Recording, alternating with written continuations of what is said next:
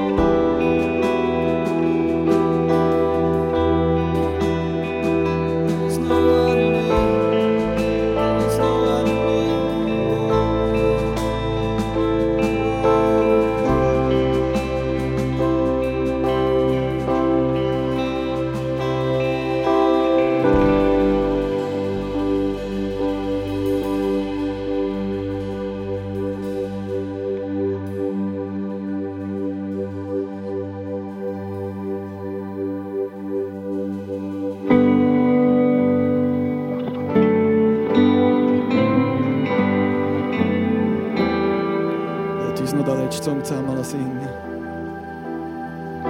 And one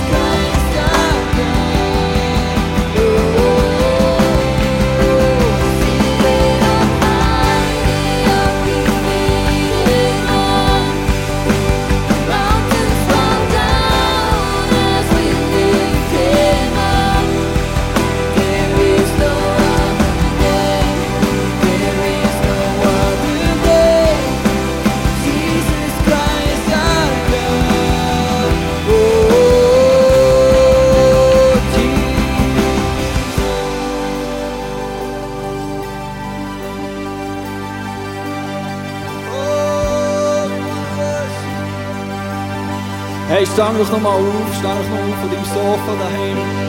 Und lass uns zusammen singen, die Earth will shake. Weil ich weiss, wenn Jesus wird zurückkommen, die Welt so richtig toben. Es wird so richtig beben. Und lass uns zusammen singen, The Earth will shake. The Earth will shake and turn